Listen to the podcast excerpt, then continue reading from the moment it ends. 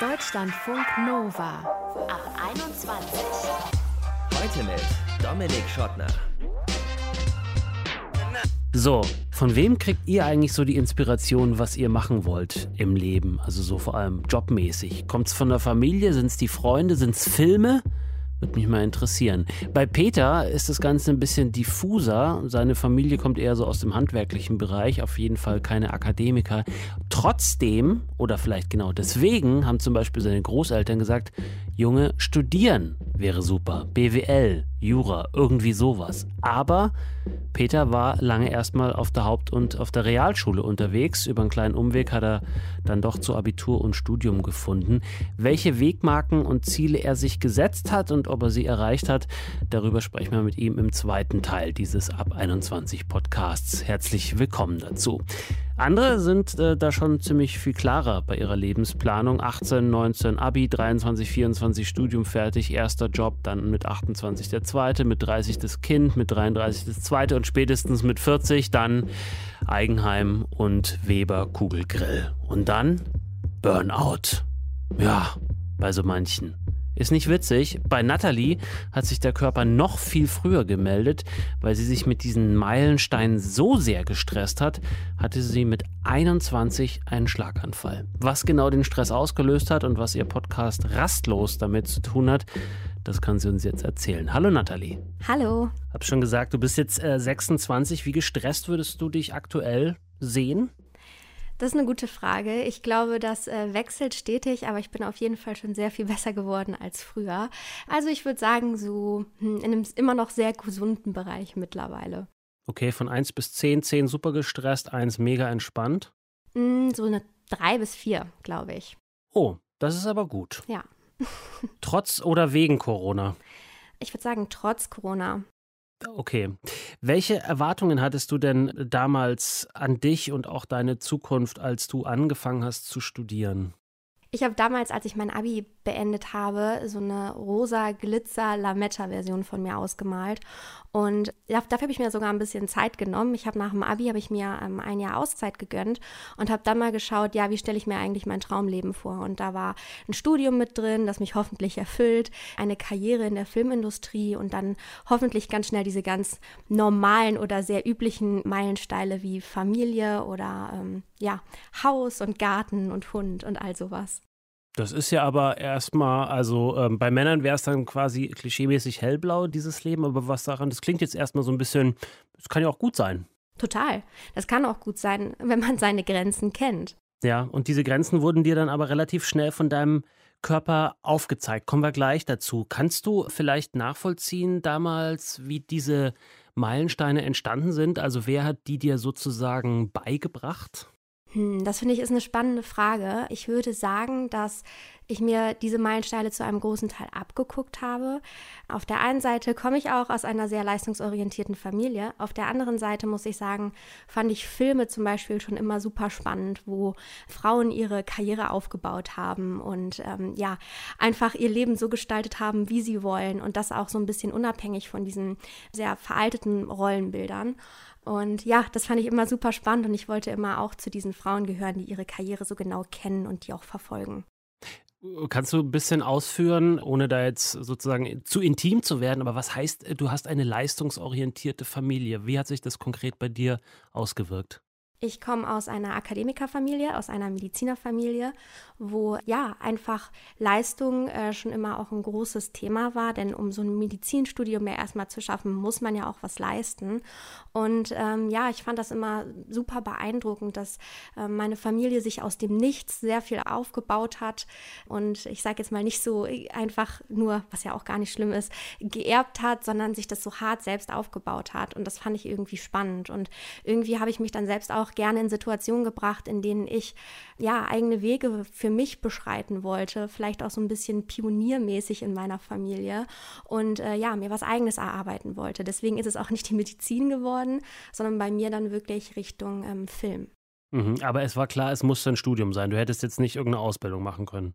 Tatsächlich ja. Tatsächlich stand das nie zur Auswahl, gar nicht von meiner Familie aus, sondern ich glaube von mir aus, weil ich glaube, die wenigsten jungen Leute heutzutage ähm, leider sagen, okay, es ist jetzt gar nicht schlimm, wenn ich nicht studiere, sondern ich glaube, da wiederum gibt es auch einen großen Druck von außen, dass man ähm, eigentlich nur so wirklich was mit einem Studium ist, was ja totaler Quatsch ist. Mhm. Naja, klar, da sind äh, gerade Arbeitgeberinnen und Arbeitgeber, die sagen, man muss schon auf eine Weise studiert haben. Früher hat noch vielleicht ein äh, mittlerer Schulabschluss gereicht. Äh, jetzt muss es dann mindestens das Abitur oder eben sogar ein Hochschulabschluss für den einen oder anderen Beruf sein habe schon angedeutet äh, und vorhin auch schon gesagt, du hattest sehr, sehr, sehr früh in einem Alter einen Schlaganfall, wo andere Menschen an sowas noch nicht mal denken würden, mit 21. Nimm uns mal mit an den Tag. Wie war das? Boah, das war ein ganz schön intensiver Tag, ähm, an den ich gar nicht so viel genaue Erinnerungen habe, aber irgendwie doch, weil ich glaube, mein ganzer Körper hat diesen Tag total gespeichert. Ich bin eines Morgens wach geworden. Ich habe noch bis in die Nacht vorher gelernt für ähm, eine Prüfung, für eine Spanischprüfung und eine Präsentation Präsentation, die ich an dem Tag eigentlich gehabt hätte.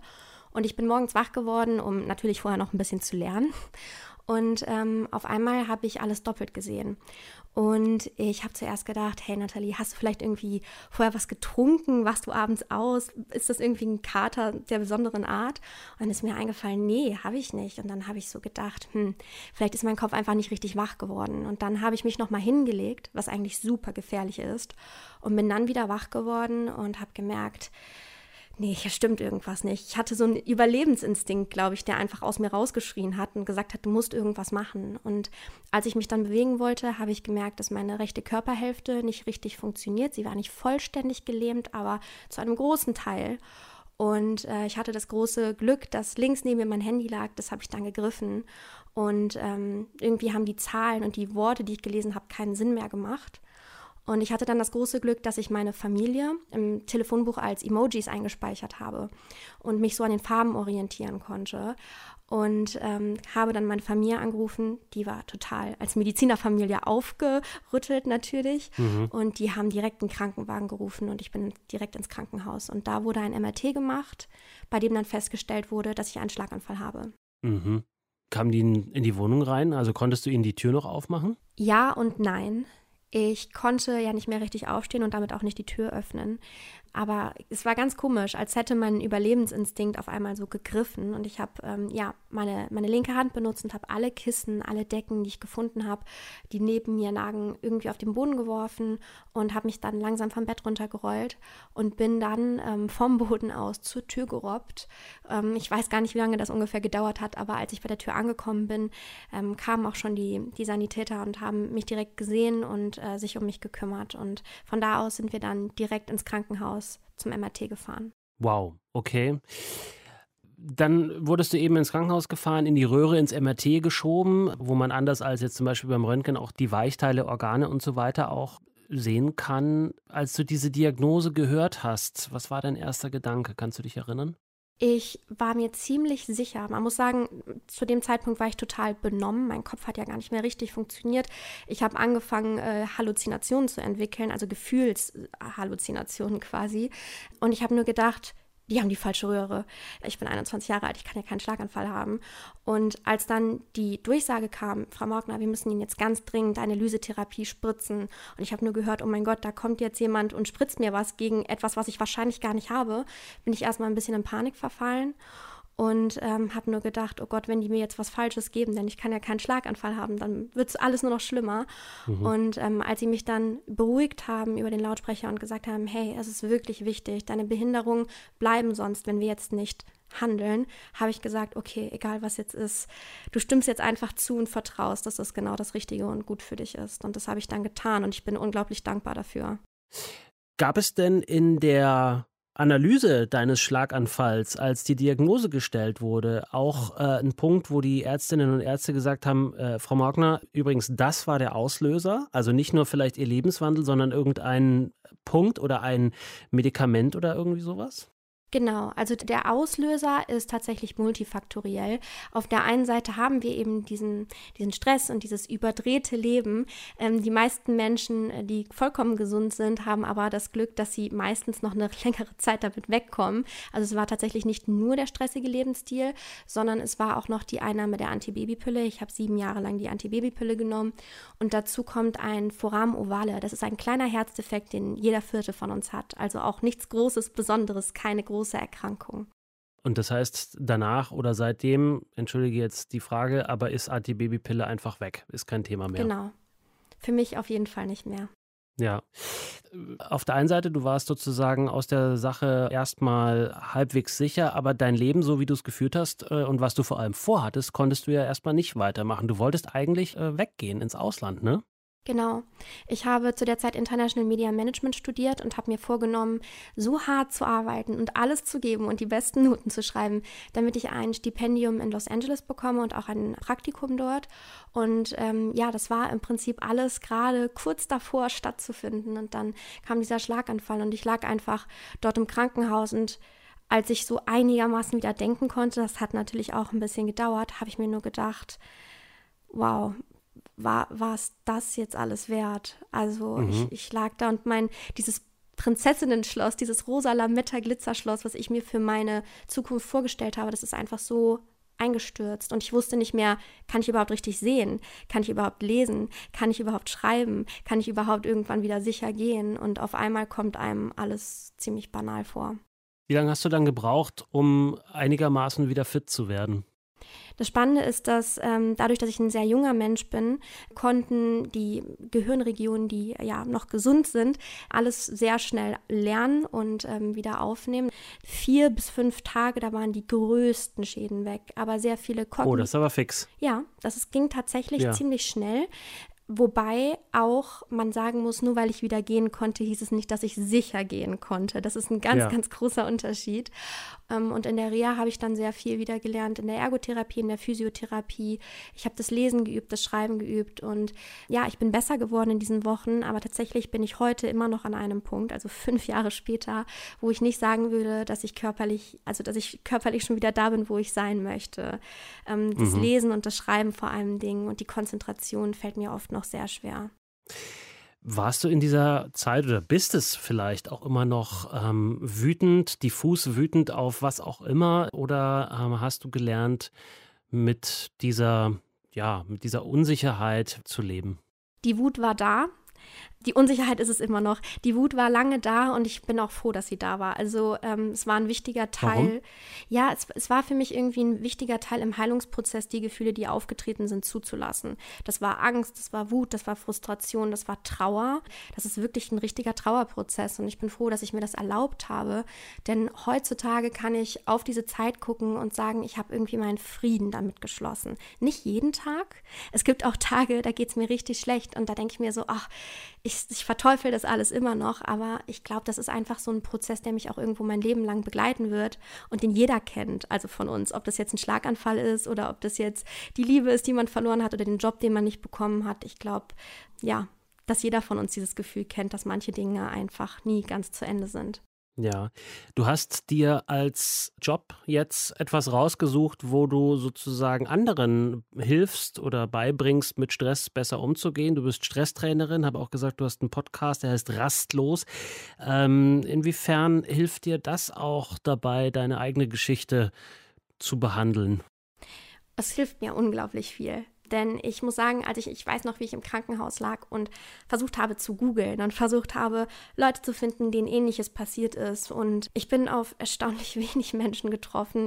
Natürlich will man auch irgendwie Leute in seinem Alter haben, mit denen man sich austauschen kann. Und ich habe dann irgendwann gesagt, hey, wenn ich, wenn ich niemanden finde, versuche ich einfach der Leuchtturm zu sein. Dann versuche ich einfach, meine Schwächen irgendwie zu teilen, in der Hoffnung, dass Leute auf mich zukommen und sagen, hey, ich habe genau das gleiche Thema. Und, und auf einmal waren wir eine richtige Community mit richtig vielen Menschen. Und das Schlimme, was mir passiert ist, das kann ich irgendwie nehmen und in was Gutes umwandeln und ähm, ja, Leute verbinden. Das hat schon etwas total Heilendes. Ja. Am Anfang habe ich ähm, so klassische Meilensteine von einem, ich sage jetzt mal bewusst heteronormativen ähm, Durchschnittsleben in Deutschland ähm, genannt. Also ja. äh, Abi, Studium, Job, Kind, Haus.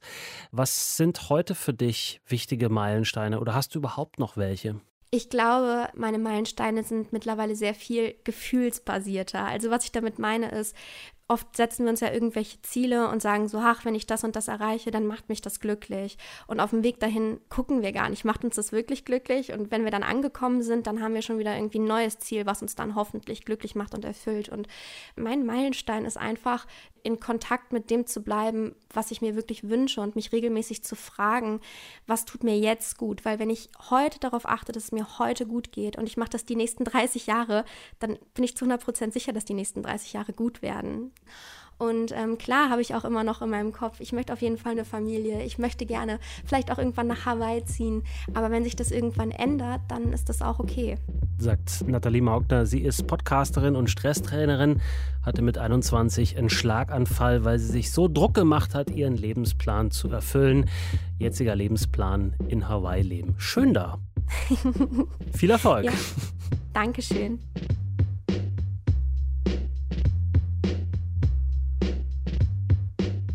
Deutschlandfunk Nova. Es gab mal einen deutschen Kanzler, Gerhard Schröder von der SPD, bei dem wurde immer wahnsinnig betont, dass er sein Abitur auf dem sogenannten zweiten Bildungsweg erworben hat. Das heißt, er hat erst eine Ausbildung gemacht und dann später Abi gemacht. Hintergrund war, seine Familie war ziemlich arm, konnte sich das Schulgeld nicht leisten und außerdem war Abitur und Uni kein Thema in der Familie. Und das zeigt aber auch, dass Bildungswege nicht schnurgerade sein müssen, um zum Erfolg zu führen und hoffentlich dann auch zum Glück. Auch der Weg meines Gesprächspartners Peter war anders als der von vielen in seiner Familie. Er hat einen Realschulabschluss gemacht, später dann Abitur.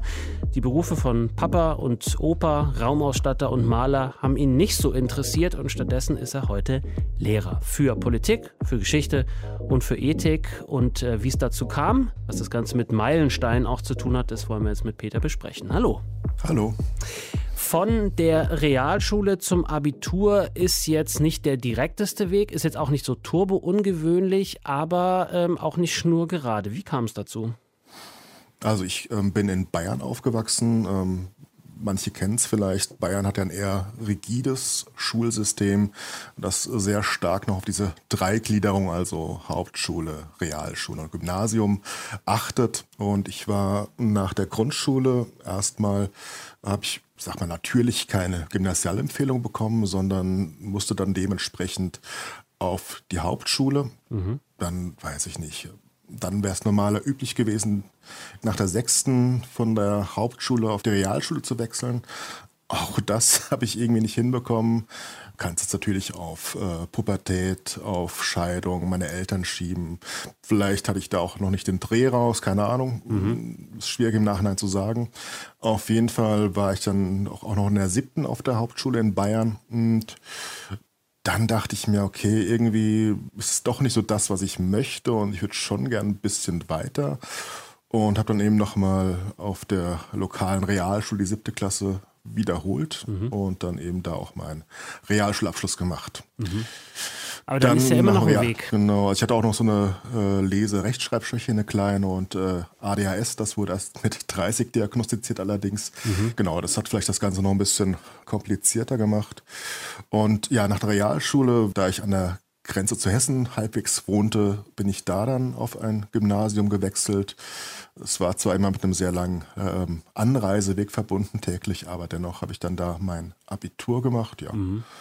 Also ich habe ja schon gesagt, ähm, Papa und Opa waren ähm, Raumausstatter und Maler. Warum wolltest du gerne aufs Gymnasium gehen? Was war sozusagen dein Ziel, was du nur mit Abitur erreichen konntest? Also ich habe schon recht früh gemerkt, fast schon in meiner Kindheit, dass so für mich nicht in Frage kommt, diesen Betrieb meiner Eltern, meines Großvaters zu übernehmen. Das ist einfach nicht meine Welt. Ähm, ich glaube, da wäre ich nicht glücklich geworden, auch in diesem Beruf.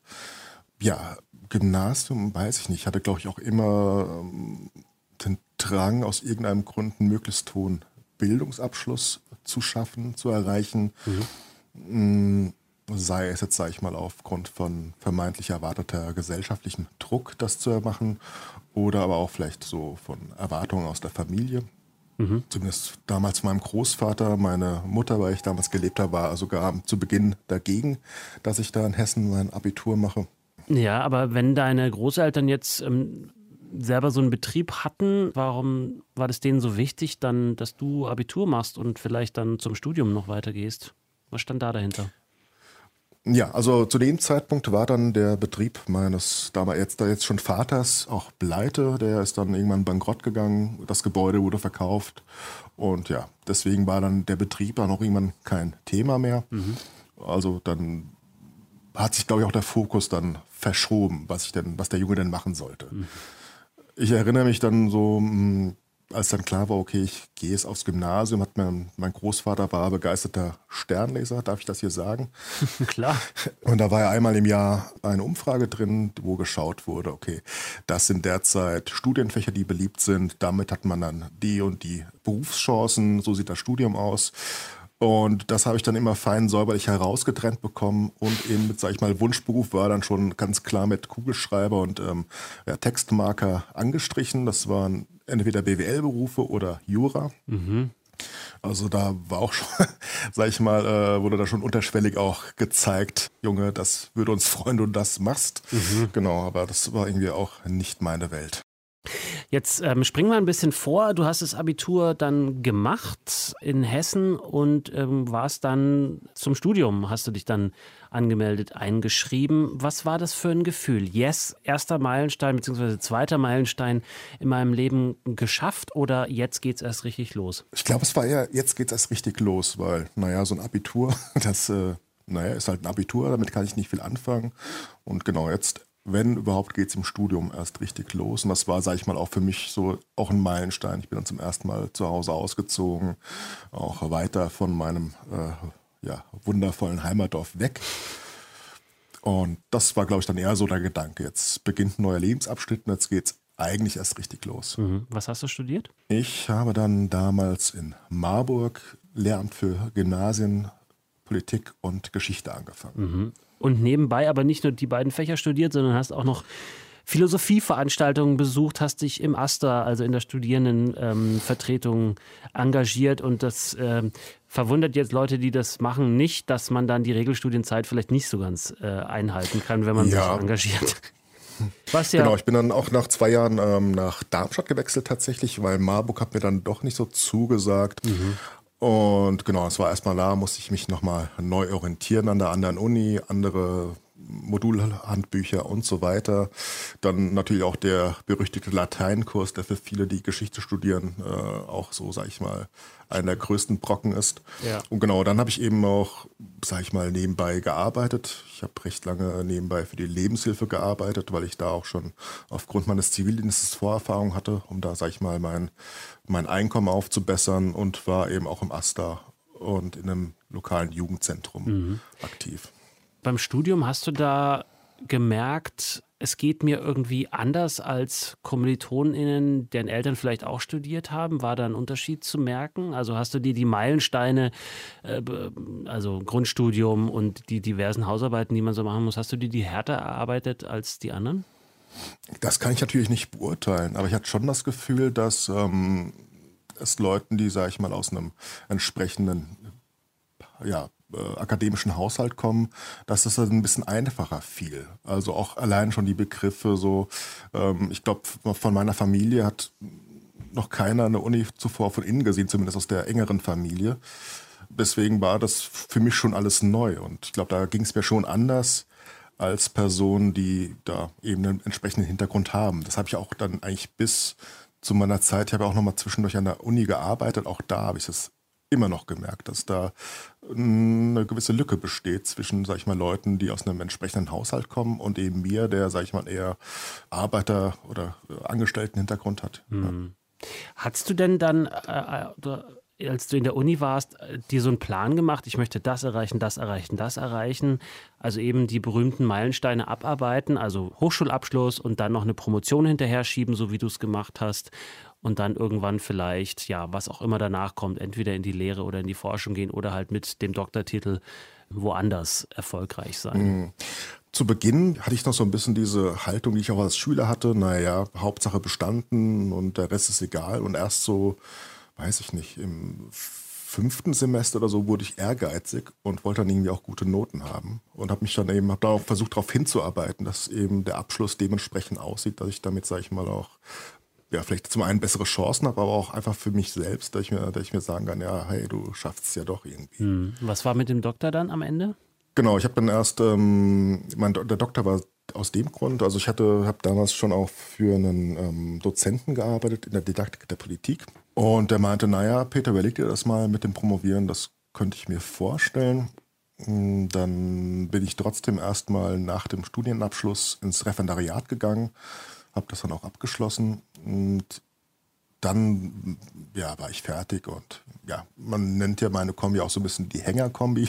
Ach so. Und das ist ein bisschen, also vielleicht auch noch Sport und Politik ist vielleicht ähnlich verrufen, sage ich mal. Aber es ist halt damit schwierig, eine Planstelle oder eine Anstellung im Umfang zu finden, mit der man so über die Runden kommt.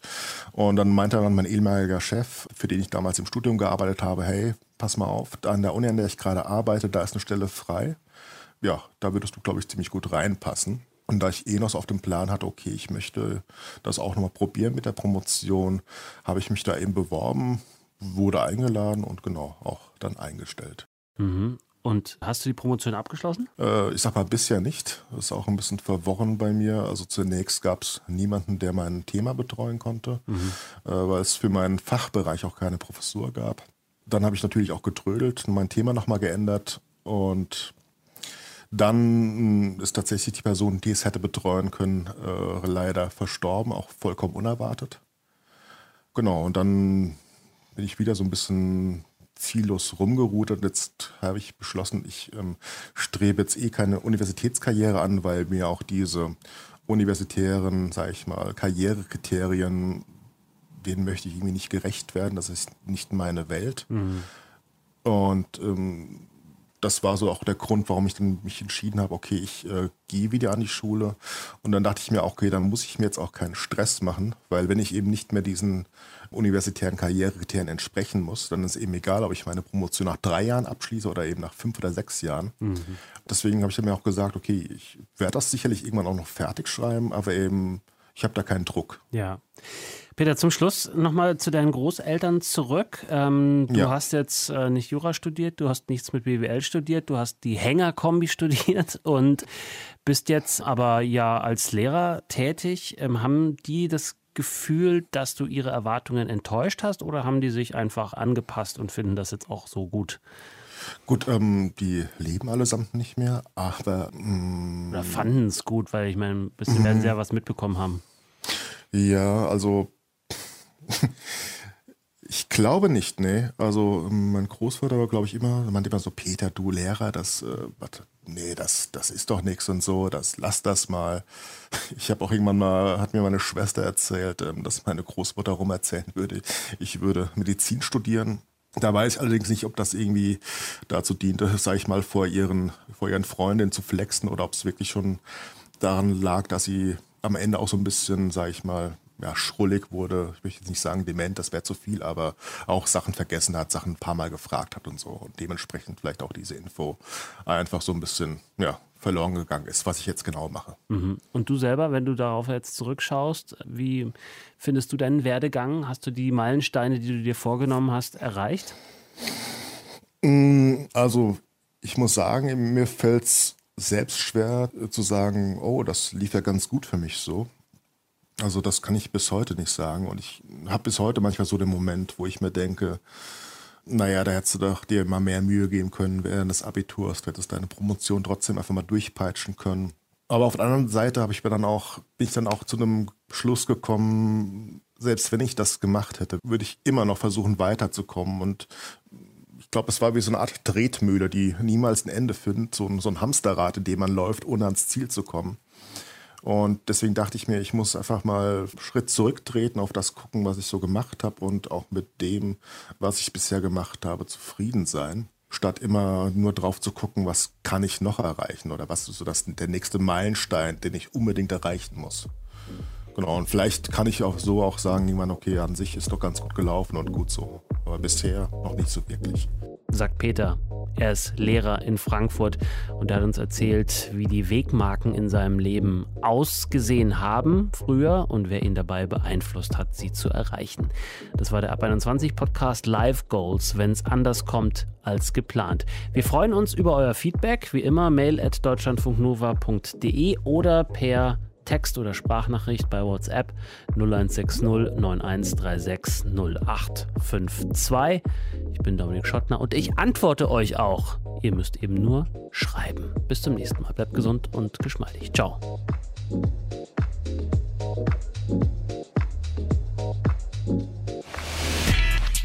Deutschlandfunk Nova ab 21. 21. Montags bis freitags ab 21 Uhr und auf deutschlandfunknova.de.